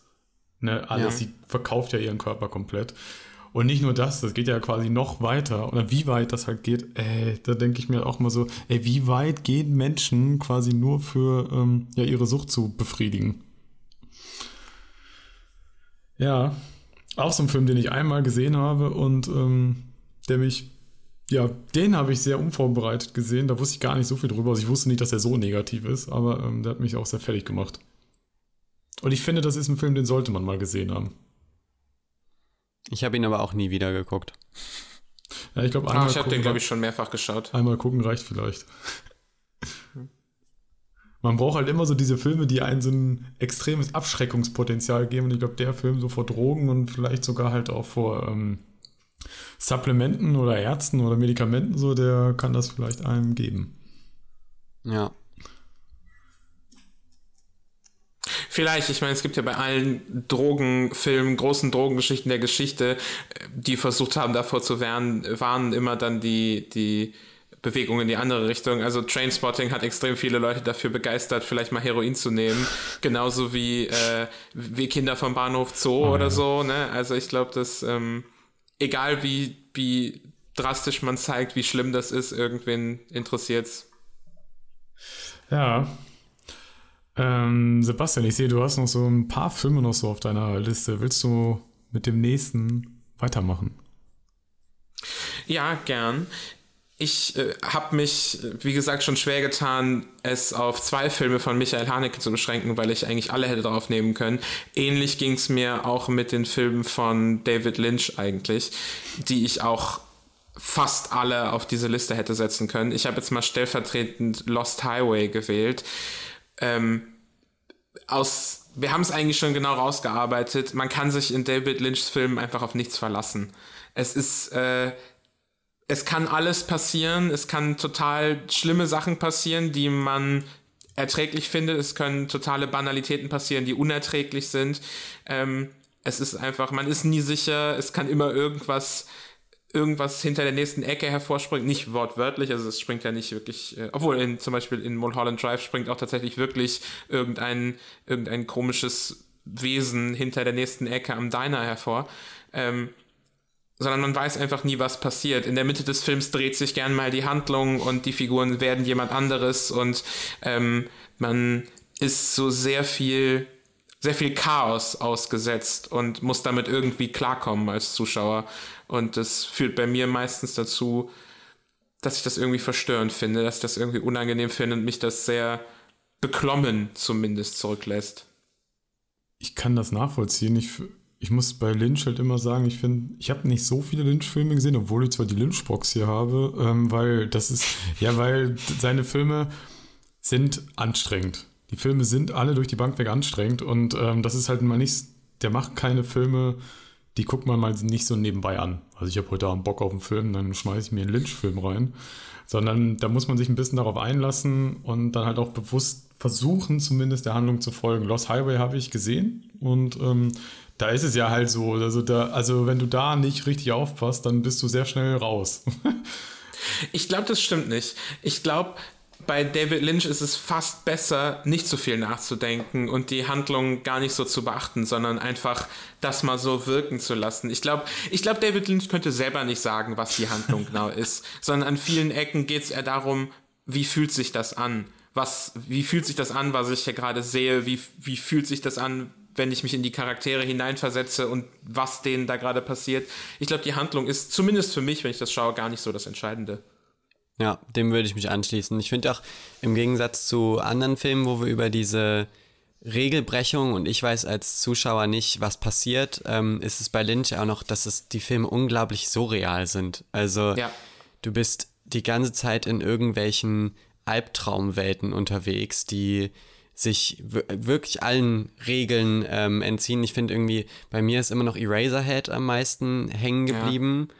Ja. Und da schalte ich auch wirklich den, den Kopf aus und lasse diese bedrückende Atmosphäre irgendwie auf mich wirken. Aber ich finde Lynch oft gar nicht so verstörend, weil ich in, diesen, in diesem Surreal noch ein bisschen was Spielerisches sehe, oft auch. Also ich weiß gar nicht, ich kann das nicht so gut erklären. Ähm, aber wenn er jetzt in, in Eraserhead so ein, so ein äh, Alien-Baby rumliegt, dann ähm, entfernt sich das zu sehr für mich von, von irgendwie einer, einer Art, wo es mich dann auch persönlich angreift und verstört. Mhm. Sondern ich nehme diese Atmosphäre auf und ich bin danach auch nicht, äh, bin jetzt nicht happy danach, aber der macht mich jetzt nicht fertig. Ja, das stimmt. Ich finde halt bei David Lynch in diesem Surrealen immer ganz beeindruckend, wenn er das hinkriegt, eben nicht mit Mitteln des Realismus irgendwas zu zeigen, was aber eigentlich total real ist. Ich habe noch einen zweiten David Lynch-Film auf die Liste gesetzt, und zwar Twin Peaks Fire Walk With Me. Äh, es gab von David Lynch ja diese Fernsehserie Twin Peaks und dann hat er da nochmal so einen Film zugemacht, in dem er eigentlich nicht wirklich irgendwas hinzugefügt hat, sondern es war eher so eine Art Vorspiel, Prequel zu der Fernsehserie. Ähm, und in diesem Film gibt es Szenen von häuslicher Gewalt, die zu den unangenehmsten gehören, die ich überhaupt je gesehen habe. Nicht, weil irgendwie äh, wieder es total blutig ist oder so, sondern die Figuren äh, sind auch überhaupt nicht naturalistisch. Also die, das Schauspiel ist nicht natürlich und äh, glaubhaft, sondern extrem übertrieben und over the top. Aber darin findet sich dann auf einmal genau das, was an häuslicher Gewalt so verstörend ist. Dass ich schaue mir das an und ich kann das selber nicht richtig greifen. Also zum Beispiel der Vater als Figur, der ja eigentlich eine Art Beschützer sein sollte in diesem klassischen Familienbild, Vater, Mutter, Kind, ähm, und dafür sorgen sollte, dass der Familie nichts passiert, dass die, dass die Nachkommenschaft versorgt ist. Das sind ja diese klassischen Bilder, die in diesem amerikanischen Kernfamilie-Ding ähm, so drinstecken. Und wenn die Rolle auf einmal nicht mehr funktioniert und der Vater zu einer Angstfigur wird und bedrohlich wird, ähm, dass sich dann, dass sich dann auf einmal alles auflöst, dass man selber keinen Halt mehr hat und eine der wichtigsten Pfeiler eigentlich dieses Familienlebens ähm, zur Bedrohlichkeit wird. Äh, das ist in diesem Film so extrem gut eingefangen, ohne überhaupt nur realistisch zu sein, sondern genau im Gegenteil unfassbar unrealistisch und übertrieben im Schauspiel und ich bekomme auf einmal als Zuschauer genau diese Angst vermittelt, die man dann hat, wenn, wenn einem das passiert, dass ein so wichtiger Beschützer eigentlich zum, zum Bedroher wird. Ähm, und das, so Effekte kriegt David Lynch schon immer wieder bei mir hin, äh, dass er mit diesen Mitteln des Surrealismus äh, mir ganz real Angst macht. Ich finde das krass, weil ich habe Twin Peaks, ähm, ich habe den, ich, ich habe den Twin Peaks Film gesehen, die Serien nicht und ähm, ich hatte, als ich den gesehen habe, ich fand den irgendwie interessant. Ähm, ich fand den irgendwie mhm. so interessant, abgedreht, ähm, aber der hat mich halt auch irgendwie nicht so verstört. Und deswegen kann ich da gar nicht so viel zu sagen. Ich habe halt nur, das war vielleicht auch so ein Problem bei mir, weil ich habe halt auch immer schon im Vorfeld immer so ganz viel schon über Twin Peaks gehört und wie unfassbar weird das alles ist. Ja, irgendwie schon habe ich auch vieles gesehen, aber ich habe da nie so viel rausgezogen oder reininterpretieren können. Dementsprechend will ich da jetzt, äh, also will und kann ich da halt auch gar nicht so viel zu sagen, obwohl ich das gesehen habe. ja. Aber ich nehme mit, ähm, dass ich mir demnächst mal Holland Drive mir angucken kann und ich mir da nicht so viel Gedanken darüber machen muss, ob ich jetzt der Handlung folgen muss. Das nehme ich jetzt mit. weil, ja, würde ich sagen. Weil mal Holland Drive habe ich mal angefangen, habe dann aber irgendwie nach 15 Minuten äh, ja, abgebrochen, weil ähm, ich einfach gefühlt im Kopf dafür einfach nicht bereit war und ich einfach irgendwie müde war und äh, ich dann lieber schlafen gegangen bin. Müde ist aber, glaube ich, auch nicht gut für einen Lynch-Film. Ja. Also trotz, auch wenn man nicht aufpassen, wenn man sich entschließt, nicht aufzupassen, die Atmosphäre sollte man schon auf sich wirken lassen. Dafür braucht man ein offenes Gehirn. Ich glaube, du hast schon völlig recht, Chris. Die Filme sind sehr anstrengend, ähm, aber weil sie genau das verlangen, schau, setz, setz dich hin und schau genau zu. Du musst nicht alles verstehen, aber du musst auf jeden Fall aufpassen. Ähm, und und irgendwie empfänglich dafür sein. Ich glaube, das ist auf jeden Fall was sehr Anstrengendes. Ich finde es aber manchmal so ein bisschen schwierig, wenn man weiß, okay, aufpassen wird jetzt vielleicht problematisch, dann neigt man immer ganz schnell dazu, immer das Handy immer in die Hand zu nehmen. Deswegen immer Handy am besten direkt in einen anderen Raum legen. ja, ähm, wir haben ja noch ein paar Filme. Ähm, ich würde, also ich, ich gucke jetzt mal auf Daniels Liste und du hast da gerade noch zwei Filme drauf. Ich pick jetzt einfach mal selbst ein, weil ich, weil ich was darüber erfahren möchte. Und zwar, ähm, ich habe den halt nicht gesehen. Und zwar Doc, Doc Tooth. Hast du auf deiner Liste. Okay. Ähm, okay, ja, also Dogtooth äh, ist ein griechischer Film von einem Regisseur, der jetzt inzwischen ziemlich große Wellen geschlagen hat, nämlich äh, Yorgos Lantimos spricht man ihn, glaube ich, aus. Ich bin mir aber auch nicht ganz sicher. Ähm, der ist jetzt der ist äh, der Killing of a Sacred Deer oder The Favorite, damit hat er auch Oscars abgeräumt. Ähm, das war einer seiner ersten Filme, ähm, noch auf Griechisch habe ich den gesehen mit Untertiteln.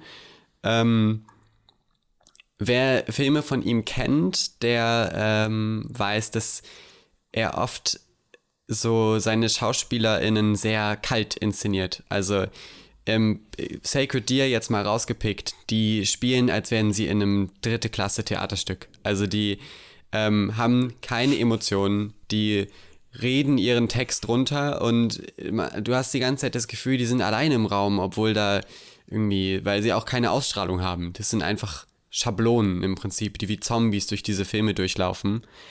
Ähm, und ich finde es bei, bei Dogtooth unglaublich auf die Spitze getrieben, weil da kommt wieder ganz doll dieser, dieser Aspekt der Entmenschlichung mit rein. Ähm, ich weiß nicht, wie viel ich von dem, von dem Film vorausnehmen möchte. Da geht es im Prinzip um eine Familie, die lebt auch ganz abgeschnitten. Ähm, die Kinder, drei Kinder sind das, sie dürfen von ihrer Familie das Grundstück nicht verlassen und sind unter einem ganz starken Brainwashing. Also, wenn die denken wirklich, die sind so aufgezogen, sie denken, wenn sie das Grundstück verlassen, dann sterben sie. Und ähm, es gibt einfach, es gibt Worte, die, die sie nicht benutzen dürfen, die sind dann einfach für, also die haben einen eigenen, eigenes Wortschatz gelernt im Prinzip und sind ganz, ganz stark unter dieser Kontrolle der Eltern. Kannst du mal so ein Beispiel geben für so ein Wort? Um, also ich frage mich jetzt halt so, ist das jetzt einfach nur so ein, so, ein, so ein Nomen, was man gar nicht so oft benutzt, oder ist das jetzt so ein also da gibt es ja zum Beispiel, der, Film ist eigentlich auch eine Satire. Also ja. der ist, hat auch komödiantische Elemente. Und dann gibt es eine, eine Szene, da sitzen sie alle am Tisch und dann fragt, glaube ich, die eine, die eine Tochter, was ist ein Zombie? Und dann sagt die Mutter, ein Zombie ist eine schöne, gelb blühende Blume. So, das sind dann solche Sachen. Dann wird der Dialog wird doch einfach falsch verwendet. Also die, da sind dann Szenen drin, wo sie reden und du checkst es überhaupt nicht, weil sie irgendwelche Wörter komplett falsch verwenden.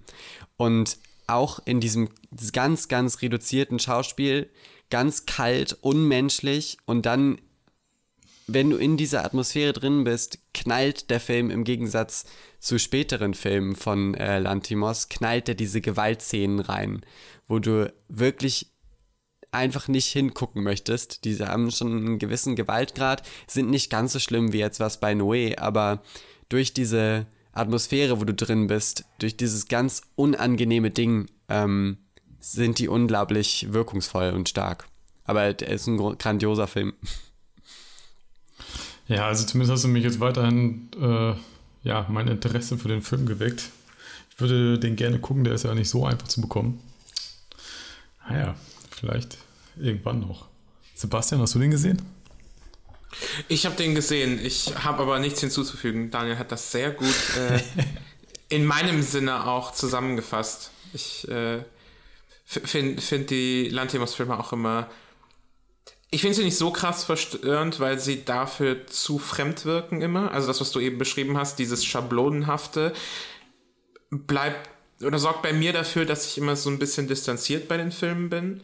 Ähm, aber ich, ich kann das schon nachvollziehen und schaue die auch sehr gerne, weil ich das, weil, weil ich diese Reibung mag, die da passiert, ja. sich an so völlig fremdem und überhaupt nicht mehr einordnbaren Dingen, Dingen irgendwie so ein bisschen abzuarbeiten. Ja. Da haben wir es jetzt vielleicht sogar ein bisschen andersrum, wie ich bei Lynch steig aus. Ja. Ähm, ich bin bei, also Sacred Deer finde ich zum Beispiel auch überhaupt, der verstört mich nicht. Ähm, weil nee, der in seiner Thematik sehr, sehr weltfremd ist. Also ja. wenn man sich da auch reinliest, was für Themen der behandelt, worauf er aufbaut, dann denke ich mir, okay, ja, was hat das jetzt mit mir zu tun? Aber Dogtooth ähm, habe ich jetzt draufgeschrieben, weil das Thema, was da zugrunde liegt, äh, unglaublich alltäglich ist. Und mhm. deswegen hat er mich, ähm, ähnlich wie du eben mit Lynch beschrieben hast, total abgeholt. Ja. Ja, ich, witzig, dass du das auch sagst. Ich habe auch gerade, als du äh, Dogtooth direkt nach Lynch beschrieben hast, gedacht, dass das so ein bisschen äh, anti-Lynch ist eigentlich. Ja. Also im Sinne von Gegenteil. Es ist auch super surreal, aber es ist total wichtig, der Handlung zu folgen. Also es geht nämlich nicht so sehr um die Atmosphäre, weswegen es alles so Pappaufsteller-Figuren nur sind, sondern es geht ganz krass darum, was mit diesen Pappspielfiguren oder Spielfiguren eigentlich passiert. Das Surreale passiert eben in der, in der Handlung, die so, die, die, die ja. in dem, was die Figuren machen. Total. Ja, ich, ich kann ja auch mal wieder einen Film reinwerfen. Ich habe irgendwie das Gefühl, ähm, eure Filme sind immer so deep und sobald ich immer so ein paar Empfehlungen, oder was heißt ja Empfehlungen, Empfehlungen sind es ja nicht wirklich, aber halt so Nennungen halt habe, dann ähm, sind die immer sehr viel immer mehr so auf das Visuelle ausgesetzt. Und zwar habe ich oder ich will mal einen Film nennen, den habe ich gefühlt nie auf irgendeiner Liste gefunden. Ich kann auch verstehen, warum, weil das ist kein, an sich kein guter Film. Der hat mich aber damals insofern verstört, weil mich auch da wieder die visuelle, die, die gesamte visuelle Aufbereitung des Films mich irgendwie einfach ja, einfach so ein bisschen verstört hat. Und zwar von Eli Ross. Muss ich schon selbst lachen, wenn ich den Namen sage.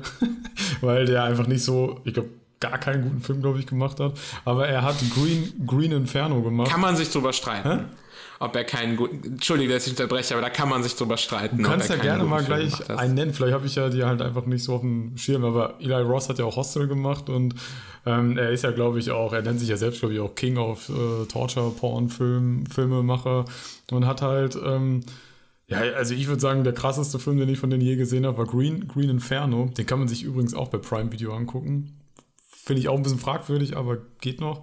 Und da habe ich den auch einfach mal wieder so nebenbei, so nebenbei laufen lassen, weil ich mal wissen wollte, bei dem Film, die Handlung ist komplett egal. Das ist halt, es ist ein Kannibalen-Horrorfilm und ähm, da ist die Handlung eher nebensächlich und der, der Film hat halt auch diverse Elemente drin, die, wo ich mir denke, oh Mann, das muss doch nicht sein, das ist irgendwie blöd und das wertet den Film auf einer, ja, auf einer Art ab, die ich einfach doof finde.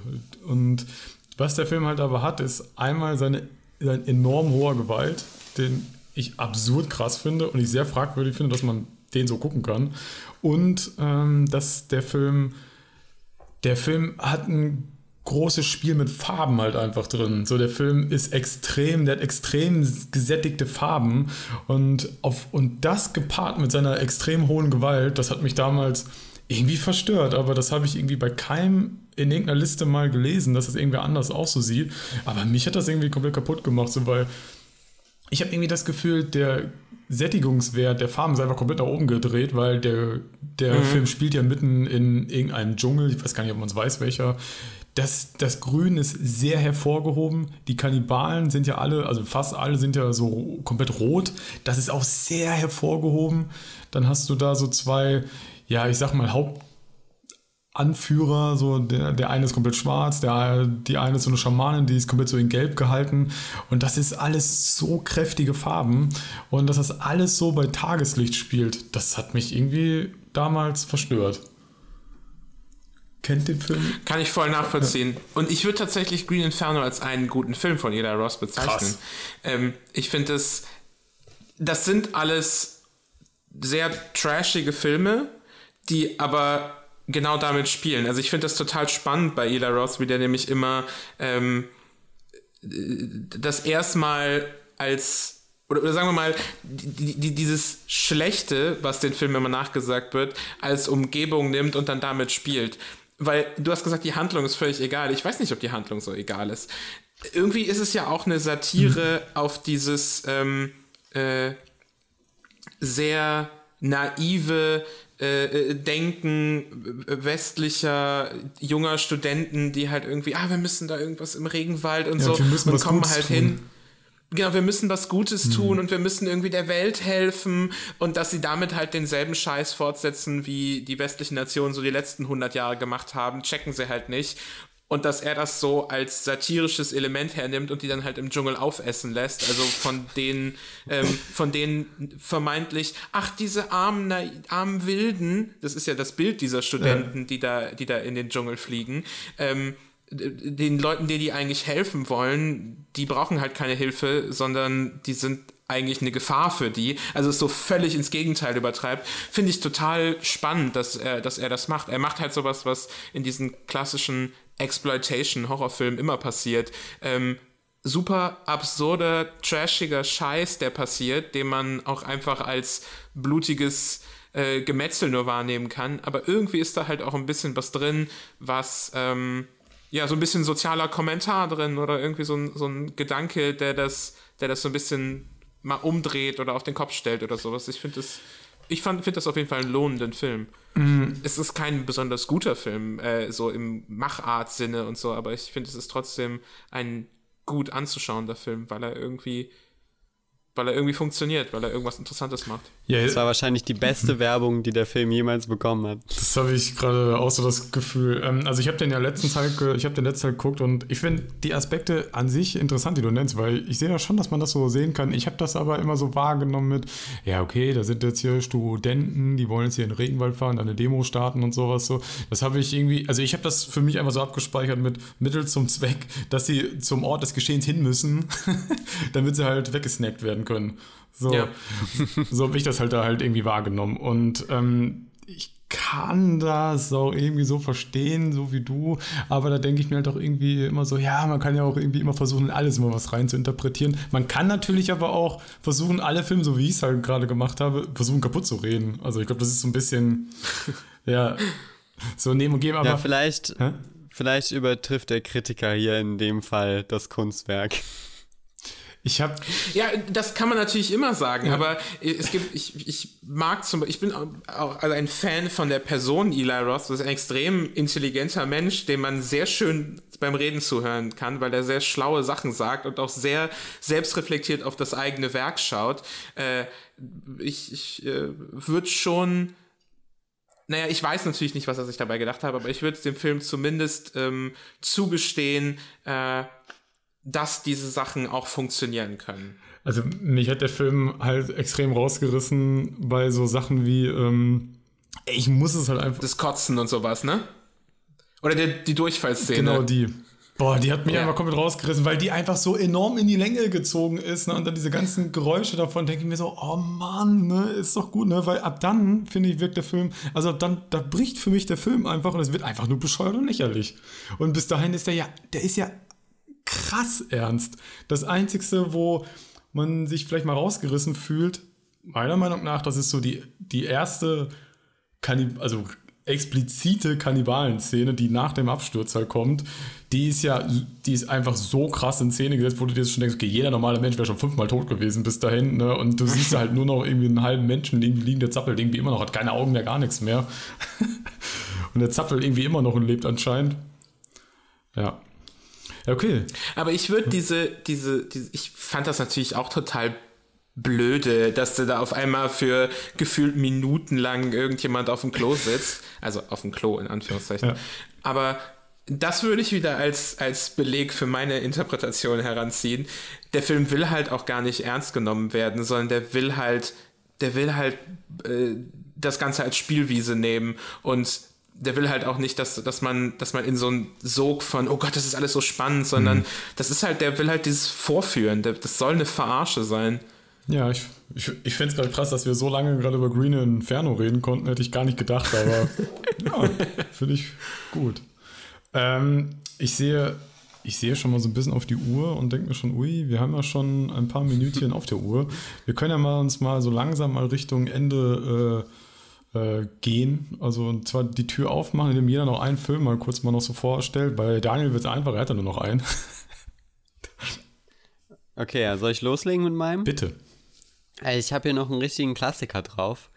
Ähm, den, der mich aber auch aus Gründen verstört, die wir eigentlich schon ähm, zu Genüge äh, besprochen haben, nämlich Uhrwerk Orange.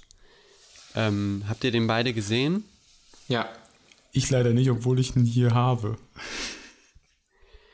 Ja, den habe ich, also ich habe den auch echt früh gesehen ähm, und der hat gegen Anfang äh, Szenen, Momente, die unglaublich roh und un ungeschönt äh, inszeniert werden. Also da guckt die Kamera nicht weg bei ähm, gewissen Momenten und die dann aber musikalisch oft ähm, so gekontert werden, in, in ein positives Licht äh, gerückt werden, ohne jetzt hier so viel vorwegzunehmen, dass du diese, die Entmenschlichung, die da passiert, um wieder das Stichwort zu nennen, worum es hier geht, ähm, da oft positiv gekennzeichnet wird und das hat mich einfach fertig gemacht. Und dann, äh, wenn der Film weitergeht, äh, passieren mehrere solche Szenen, aber der hat dann auch einen Switch, ähm, ziemlich starken tonalen Switch, äh, wo es dann wirklich immer mehr in, in diese Richtung reingeht, ähm, dass der Protagonist nur noch ein, ein, Tool wird von, von anderen, von Systemen, von anderen Menschen äh, und irgendwo seine, seine Individualität verliert, ähm, wie auch immer die, äh, wie, wie auch immer die zu bewerten ist am Anfang des Films. Ähm, und das hat eben auch aus diesem Aspekt, dass diese, diese Hilflosigkeit und diese Entmenschlichung von, von Figuren hat er mich ziemlich mitgenommen. Ja, es ist so ein Film, ich habe den halt schon ewig auch so auf meiner Liste halt stehen, dass ich ihn endlich mal gucken will. Und vor allem, ich habe ihn ja schon hier und ich weiß auch schon so grob, worum es geht, aber es ist ja nur noch so dieses, es, alles ist da, ich muss es nur noch machen. Ja, man kennt's, man kennt's. Ja. Vor allem bei so alten Klassikern. Ja. Will Sebastian noch was dazu sagen? Zu äh, Uhrwerk Orange?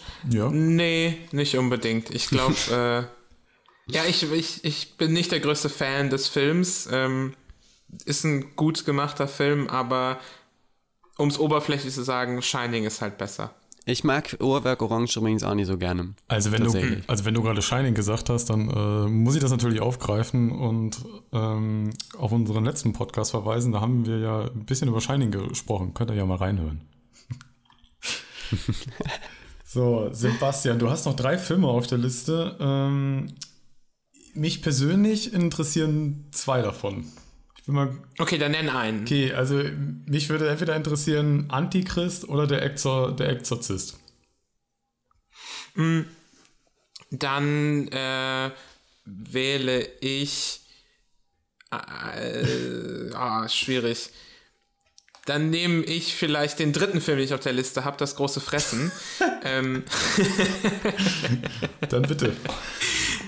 ähm, und zwar ich, mein allererster Film, über den ich gesprochen habe, Der siebente Kontinent, äh, war ja Haneke inszeniert, eine Familie, die sich im Konsum ja mehr oder weniger das Leben nennt, nimmt. Und das große Fressen ist eigentlich genau dasselbe. Äh, drei, ich glaube es sind drei oder vier, sehr wohl situierte Männer beschließen, dass sie in einem großen Fest einfach so lange essen, bis sie sterben und ähm, ja, das passiert dann auch in dem Film.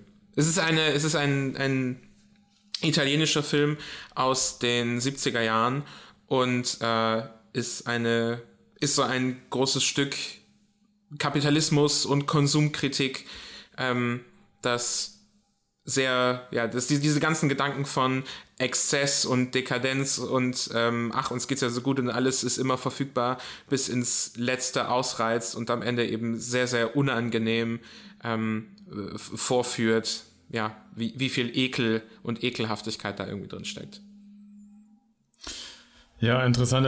Ich habe den Film halt nicht gesehen. Ich habe nur das Cover mal gesehen. Das ist ja, glaube ich, dieses Cover, wo es halt diesen sehr, ich sag mal, korpulenteren Menschen, glaube ich, drauf ist, der aber so übertrieben ist. Eventuell verwechsel ich das auch gerade mit dem Film De äh, Dänische Delikatessen. Weiß ich gerade nicht, könnte aber trotzdem aber auch deiner sein. Das weiß ich nicht. Ich, den Dänische Delikatessen habe ich leider nie gesehen. Okay, dann würde ich sagen, mache ich jetzt mal noch mal ein bisschen weiter. Ich habe halt auch noch ein paar Filme, deswegen ich mache das nur in so einem super Schnelldurchgang. Ich habe zum Beispiel bei mir noch Eden, noch Eden Lake drauf, brauche ich nicht so viel zu erzählen, weil Eden Lake, das geht halt wieder so in diese Richtung Realismus, Thriller, Horror, passiert was Schreckliches, was theoretisch so passieren könnte. Haben wir, glaube ich, auch mal in einem Podcast ausführlich drüber gesprochen und ich glaube auch Sandro hat den Film mal als einen seiner Lieblingshorrorfilme ge gewählt.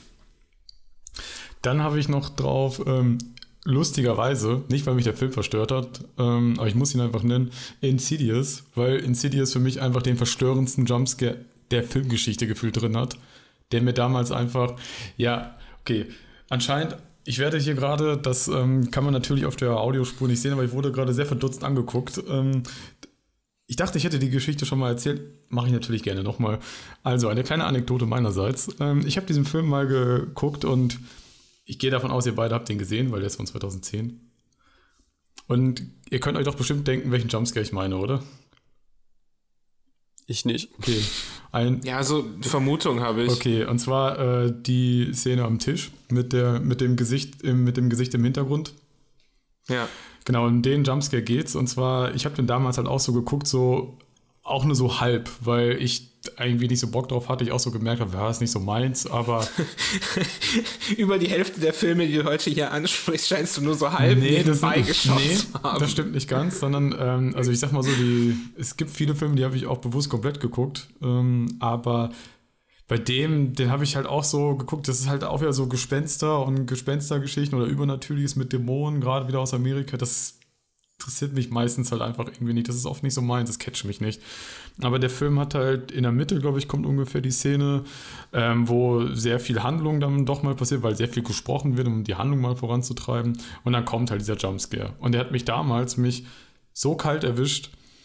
Ich habe das noch bei keinem anderen Film so gehabt. Der, der, der hat mich einfach so erwischt. Mein Magen hat sich gefühlt einmal von links nach rechts gedreht. Mir wurde richtig schlecht dabei. Und